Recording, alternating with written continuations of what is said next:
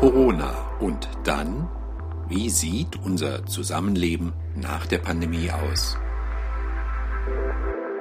Hallo und herzlich willkommen zum Podcast. Hier ist Rainer Erises ich spreche heute mit Frau Dr. Ursula Marschall. Sie ist Ärztin und arbeitet als leitende Medizinerin bei der gesetzlichen Krankenkasse, nämlich bei der Barmer. Die Barmer hat ein eigenes Institut für Gesundheitssystemforschung. Frau Marschall ist nicht nur Narkoseärztin, sondern auch Gesundheitsökonomin. Insofern hat sie einen Einblick in die Abläufe bei den gesetzlichen Krankenkassen. Im Blickfeld für uns jetzt vor allem die Corona-Pandemie. Hallo, Frau Dr. Marschall, ich grüße Sie. Hallo. Zunächst natürlich die ganz allgemeine Frage, Corona bestimmt den Alltag der Menschen. Was bedeutet denn diese Pandemie für eine Krankenkasse wie die Barmer? Ja, die Corona-Pandemie lässt uns selbstverständlich nicht kalt. Es war schon recht früh notwendig, dass wir unseren eigenen Krisenstab organisiert haben wo wir erstmal schauen mussten, wie kriegen wir Corona bei uns im eigenen Unternehmen geregelt. Das war Nummer eins. Dann kamen natürlich die ganzen Dinge, was verändert sich in der Corona-Pandemie mit den Versicherten? Wie läuft es in den Arztpraxen? Was machen die Krankenhäuser? Wie können wir sicherstellen, dass Krankengeldzahlungen auch in der Pandemie weiter geregelt werden. Dann kam das Thema Impfung, Impfzentren. Wir haben zum Beispiel selber mit unseren eigenen Ärzten Impfangebote für unsere Mitarbeiter gemacht und ähnliches. Also Corona ist auch nicht nur bei der Barmer, sondern auch bei den Krankenkassen das alles beherrschende Thema. Ja, das klingt ja gerade so, als hätten Sie in der Barmer die ganzen Strukturen umwälzen müssen, alles auf Corona nunmehr. Vielleicht können Sie das noch ein wenig beispielhaft erklären. Ja, das alles Entscheidende, das was vielleicht für uns alle am, am äh, gravierendsten war, auch wir haben das Thema Homeoffice-Pflicht diskutiert, weil wir mussten natürlich sicherstellen und das Beispiel Krankengeldzahlungen. Am Anfang, gerade am Anfang der Pandemie, wusste niemand, wie können wir sicherstellen, dass auch unsere Mitarbeiter, die zum Beispiel das Krankengeld auszahlen, wie können wir sicherstellen, dass die auch gesund sind? Wir haben bei der Barmer knapp 15.000 Mitarbeiter in ganz Deutschland verteilt, in unterschiedlichen Zentren. Wir mussten eben gucken, dass wir die ganz normalen Abläufe, die ja weiterlaufen, trotz gegebenenfalls auch reduziertem Personal. Ja, wenn wir sagen, alles auf Corona, mag das ja für den Moment das Richtige sein, aber die Menschen erkranken ja weiter an allen anderen Krankheiten auch auch. Was ist denn vielleicht ein großes Thema bei der Patientenversorgung, was Ihnen Sorgen macht? Wir haben das, was wir auch äh, gut untersucht haben, Thema Krebsvorsorge und Krebsbehandlungen in Corona. Das wird ja gerade auch noch mal riesenmäßig diskutiert. Wir haben ja jetzt schon fast zwei Jahre Pandemiewelle. Das heißt, wir haben auch zwei Jahre Daten, die wir auch unter diesem Aspekt anschauen können in der, gerade in der ersten Welle, und erste Welle war März, April, Mai 2020, da haben wir gesehen, dass jede Menge Patienten nicht mehr ins Krankenhaus gekommen sind. Dann haben wir uns angeschaut, was hat das vor allen Dingen für die Krebspatienten gemacht. Und wir wissen inzwischen, dass in Deutschland bis zu 70.000 Patienten nicht diagnostiziert wurden, weil gerade am Anfang der Pandemie die Krebsfrüherkennungsuntersuchungen, wie zum Beispiel die Mammographie oder auch die Hautkrebsvorsorge, sind eingestellt worden. Das heißt, wir sehen zum Beispiel bei Brustkrebs einen Rückgang um 30 Prozent, bei Hautkrebs sogar 33 Prozent. Das alleine ist schon schlimm, aber wir wissen zum Beispiel aus einer englischen Studie, dass wenn die Krebsdiagnosen circa drei bis sechs Monate verzögert werden, dass dann die fünf Jahres Überlebensrate um bis zu 35 Prozent sinkt. Das heißt, 35 Prozent mehr Patienten sterben nach fünf Jahren, als wir das vorher kennen. Und das sind ja schon alarmierende Ergebnisse. Ja, welche Erkenntnisse haben Sie denn, warum die Menschen nicht etwa zur Vorsorge gekommen sind? Es sind sicherlich ganz viele unterschiedliche Gründe, warum die Patienten nicht in die Praxen oder auch ins Krankenhaus gegangen sind. Am Anfang der Pandemie war es schlicht und ergreifend Angst. Angst und Unsicherheit. Es gab zu wenig Schutzausrüstung. Die Mammographieuntersuchungen wurden eingestellt, weil einfach der ausreichende Corona-Schutz auch in den Praxen nicht gewährleistet werden konnte. Wir sehen inzwischen zum Glück, dass die Zahlen sich allmählich wieder ja in, den, in die Vorjahreswerte, also vor 2020 wieder zurückkehren. Aber wir haben hier eine deutliche, deutliche Lücke. Können Sie vielleicht noch beispielhaft bestimmte Tumorarten, Krebsarten nennen, wo gerade die Vorsorge sehr wichtig ist oder aber ein Verschleppen schlimm? Ja, wir sehen einen Unterschied zwischen den Krebsarten, die frühzeitig Symptome machen, ja, also bei Gehirntumoren oder auch Tumoren der Augen sehen wir fast keine Veränderung. Da sind die Patienten, wenn sie erste Beschwerden haben, gehen sie zum Arzt, werden diagnostiziert, werden auch entsprechend behandelt. Bei den Krebsarten, wo die Symptome ja etwas verzögert eintreten, das war ganz interessant, als wir uns äh, die, die Krebsarten angeschaut haben, zwischen der ersten und der zweiten Welle, da haben wir gezielt nach einem Nachholeffekt gesucht. Diesen Nachholeffekt haben wir besonders gefunden bei Speiseröhrenkrebs, bei Bauchspeicheldrüsenkrebs und bei Lungenkrebs. Also drei Krebsarten, die sehr bösartige Tumorarten sind, mit einer eher kurzen Überlebensdauer, da wo also es extrem wichtig ist, möglichst frühzeitig auch die Therapie einzuleiten. Da haben wir einen leichten Nachholeffekt gesehen. Bei den Tumorarten, wie zum Beispiel Brustkrebs, Brustkrebs hat zum Glück heutzutage eine Überlebensrate von mehr als zehn Jahren und wird eher als chronische Erkrankung denn als Tumorerkrankung gesehen, die halt sehr schnell zum Tode führt. Gott sei Dank. Da haben wir eben diese Nachholeffekte nicht so sehr gesehen. Hat aber auch eben extrem damit zu tun, dass die Früherkennung nicht mehr so erfolgt ist wie vorher. Nun ist ja die Barmer Krankenkasse eine von mehreren gesetzlichen Krankenkassen in Deutschland.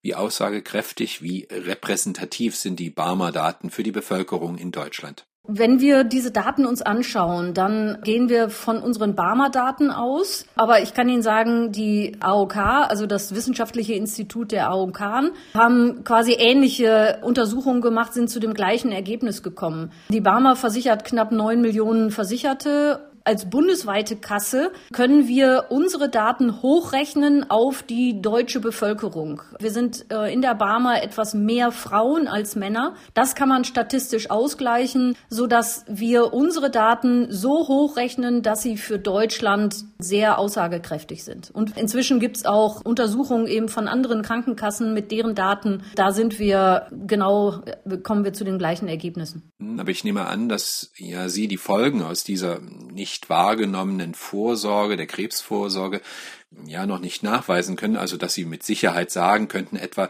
zu wenig Vorsorge, hier haben wir einen tatsächlichen Anstieg der Krebsfallzahlen, der Krankheitszahlen. Und das wäre vermutlich noch zu früh, oder? Ja, dieses Thema zu spät mit Krankenkassendaten wird man niemals beantworten können. Das sage ich jetzt bewusst als ähm, Medizinerin weil das ist schlicht und ergreifend eine medizinische Diagnose. Die Daten, die einer Krankenkasse vorliegen, sind Abrechnungsdaten. Die haben riesengroße Vorteile, angefangen von gesundheitsökonomischen Bewertungen. Wir sehen die Daten, egal aus dem ambulanten Bereich, aus dem stationären Bereich. Wir sehen die Arzneimittel, wir sehen die Hilfsmittel, wir sehen Heilmittel.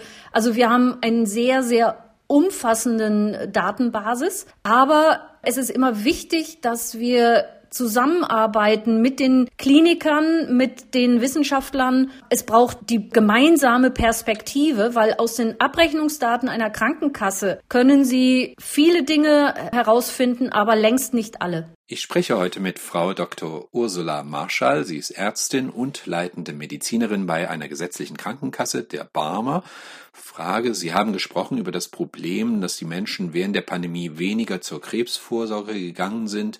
Gibt es noch andere Problemfelder? Hiermit meine ich ja chronische Erkrankungen, die unter keinem guten Stern standen in dieser Pandemie, da die Aufmerksamkeit jetzt ganz auf Corona liegt oder lag. Bei chronischen Erkrankungen denke ich an Niere, Stoffwechsel, also Dialysepatienten oder Diabetes. Dazu haben wir jetzt keine Untersuchungen gemacht, liegen mir auch jetzt keine Erkenntnisse zum Beispiel aus anderen Studien vor oder ähnliches. Was wir uns angeschaut haben mit den Orthopäden und den Wissenschaftlern da der Orthopäden, ist, dass wir sehen beim Thema Hüft- und Knieendoprothetik, also Ersatz der Hüfte, sei es aufgrund eines Oberschenkel-Halsbruches beziehungsweise aufgrund einer Verschleißerkrankung. Da haben wir gesehen, dass die Hüftoperationen leicht nicht zurückgegangen sind, aber die Patienten eher älter und kränker gewesen sind. Das ist auch etwas, was, wenn wir den Krankenhaussektor anschauen, dann sehen wir, dass in der Corona-Pandemie sich vermutlich die Patienten sehr, ja, gut überlegt haben, ob sie ins Krankenhaus gehen und ob es tatsächlich nötig ist, ins Krankenhaus zu gehen. Also bei den Hüftoperationen können wir das eben zeigen. Die Patienten, die wirklich nicht nur starke Schmerzen hatten, sondern auch, wo es medizinisch medizinisch einfach zwingend notwendig gewesen ist, die sind auch in der Corona-Pandemie operiert worden und sind auch behandelt worden. Einen deutlichen Rückgang bis zu knapp 30 Prozent sehen wir bei den Fällen, die nur ein oder zwei Tage im Krankenhaus gewesen sind. Auch eher bei den leichteren Eingriffen, da sehen wir einen Rückgang. Das heißt also auch hier, es hat eine deutlich stärkere Differenzierung stattgefunden,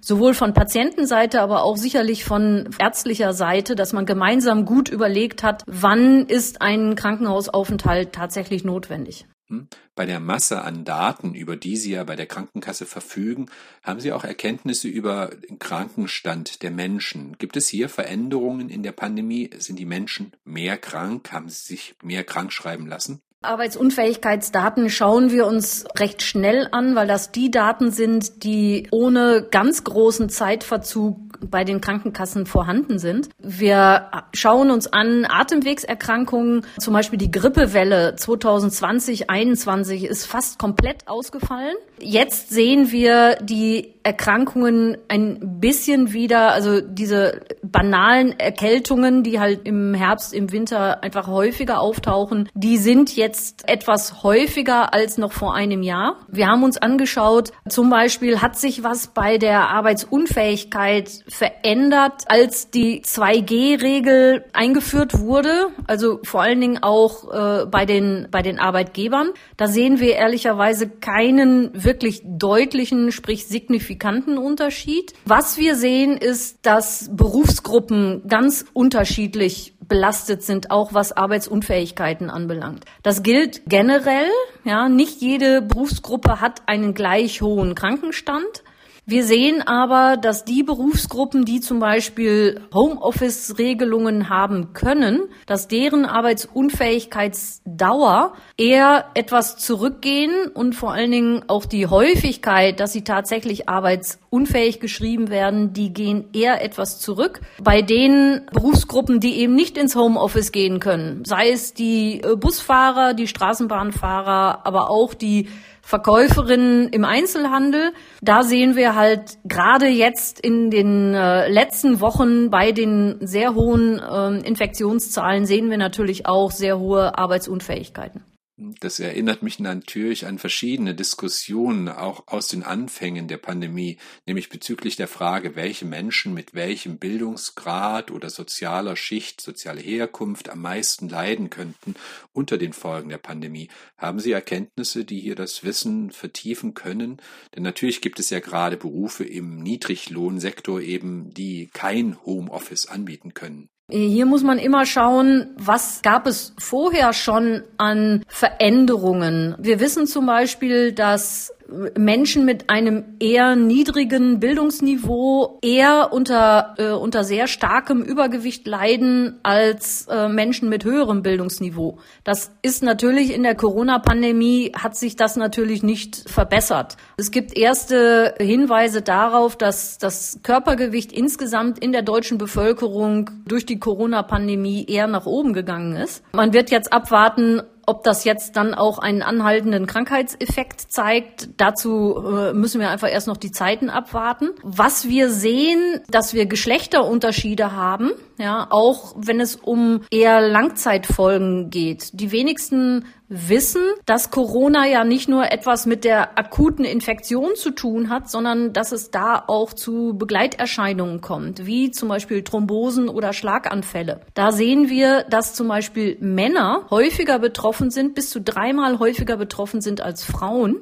Und gerade Männer ab dem 60. Lebensjahr ein deutlich höheres Risiko haben für Thrombosen und auch für Lungenembolien. Ähm, ganz interessant ist, wenn man das vergleicht, Corona ist ja eine Infektion, es gibt ja noch andere Infektionskrankheiten, wie zum Beispiel die Grippe, also die Influenza. Nicht die banale Erkältung, sondern die tatsächliche Grippe mit den schweren Symptomen, Fieber, auch Atemnot und ähnliches. Wenn wir uns da anschauen, wie sieht's da aus mit Thrombose, mit Lungenembolie, vor allen Dingen mit Schlaganfällen, dann treten die Schlaganfälle bei Patienten nach einer Grippeinfektion häufiger auf als bei Patienten mit Corona-Infektionen. Das muss natürlich noch weiter angeschaut werden, aber das sind so die ersten Erkenntnisse, die wir so im Vergleich mit unseren Daten gemacht haben. Hm, für viel Diskussionsstoff sorgten stets Lockdowns, Schulschließungen. Es gab immer wieder Untersuchungen, wonach der Anteil von Depressionen in der Bevölkerung, in der jüngeren Bevölkerung offenbar steige.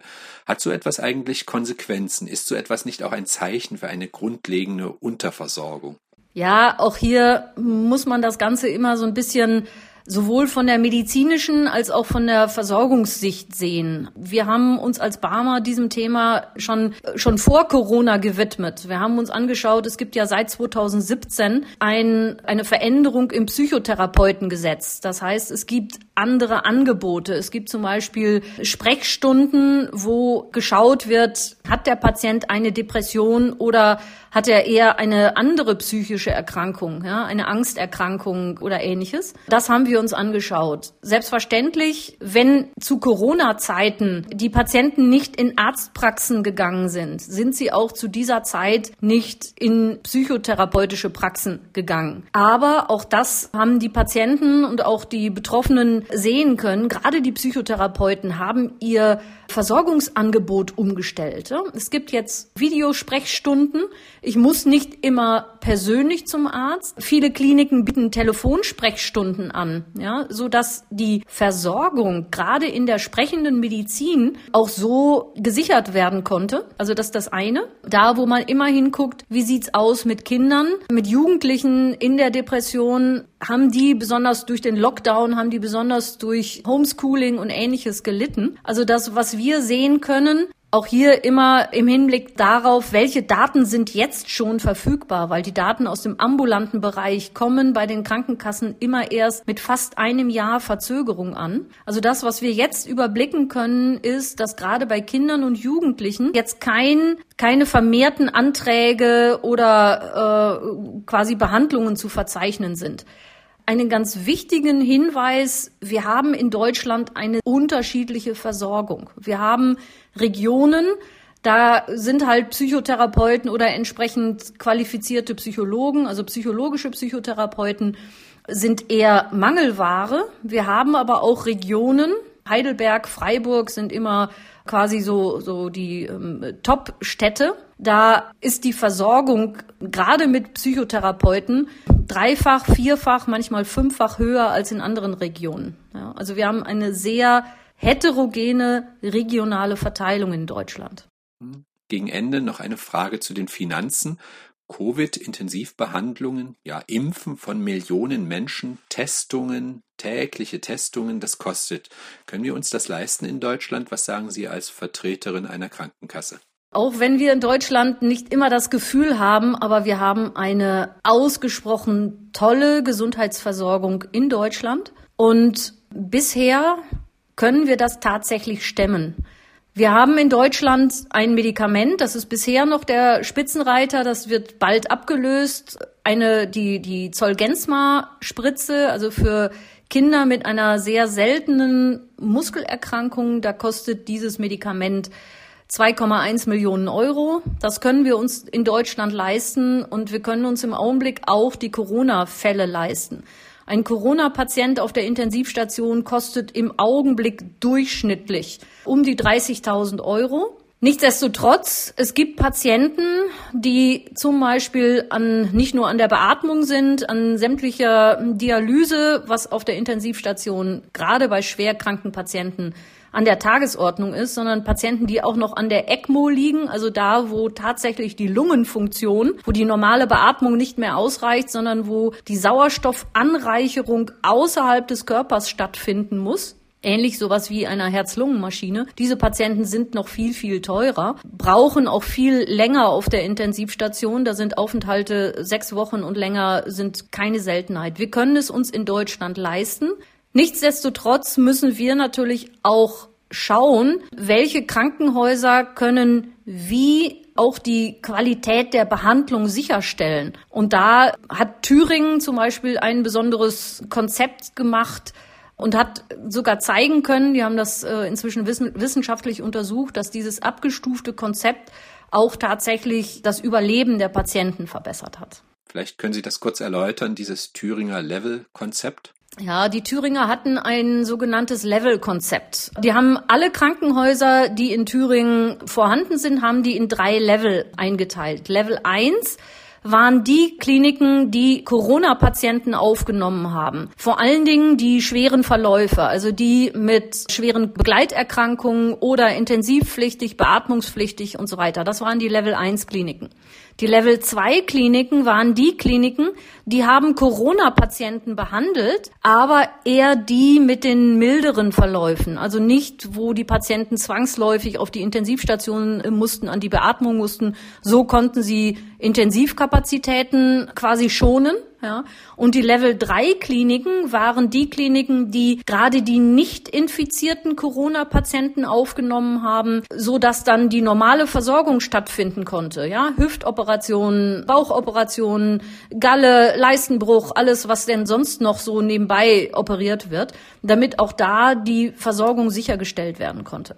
Und durch dieses Level-Konzept und vor allen Dingen, dass die Kliniken auch miteinander geredet haben, ausge sich ausgetauscht haben, auch die Patienten entsprechend äh, dort in die jeweiligen Kliniken gegangen sind, konnte man eben zeigen, dass damit nicht nur die Corona-Pandemie ja gut in den Griff zu kriegen war, sondern auch die Patienten da frühzeitig auch die entsprechende Intensivkapazität bekommen haben.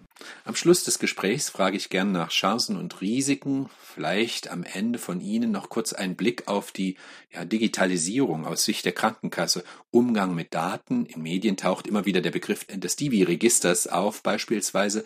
Im Divi-Register werden ja in Echtzeit Daten äh, ausgetauscht, gesammelt für die intensivmedizinische Betreuung.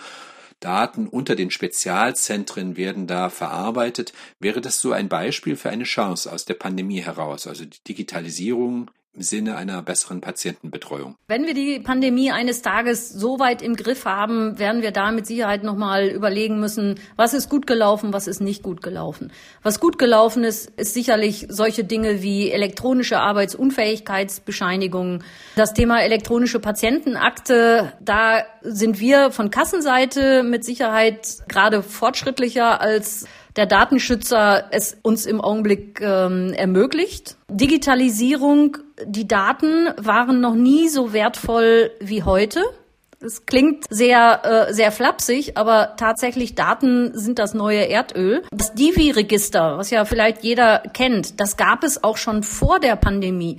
Das hat aber niemanden wirklich interessiert. Jetzt erst, ja, sind die Krankenhäuser verpflichtet, auch die Daten regelmäßig dahin zu schicken. Es müssen solche Dinge noch wesentlich mehr auch auf andere Krankheiten ausgeweitet werden. Also die Digitalisierung, man hat es jetzt gesehen, ist zwingend erforderlich und da sind wir in Deutschland mit Sicherheit noch nicht führend. Ich habe heute gesprochen mit Frau Dr. Ursula Marschall, leitende Medizinerin der Barmer Krankenkasse. Herzlichen Dank für das Gespräch. Bitte.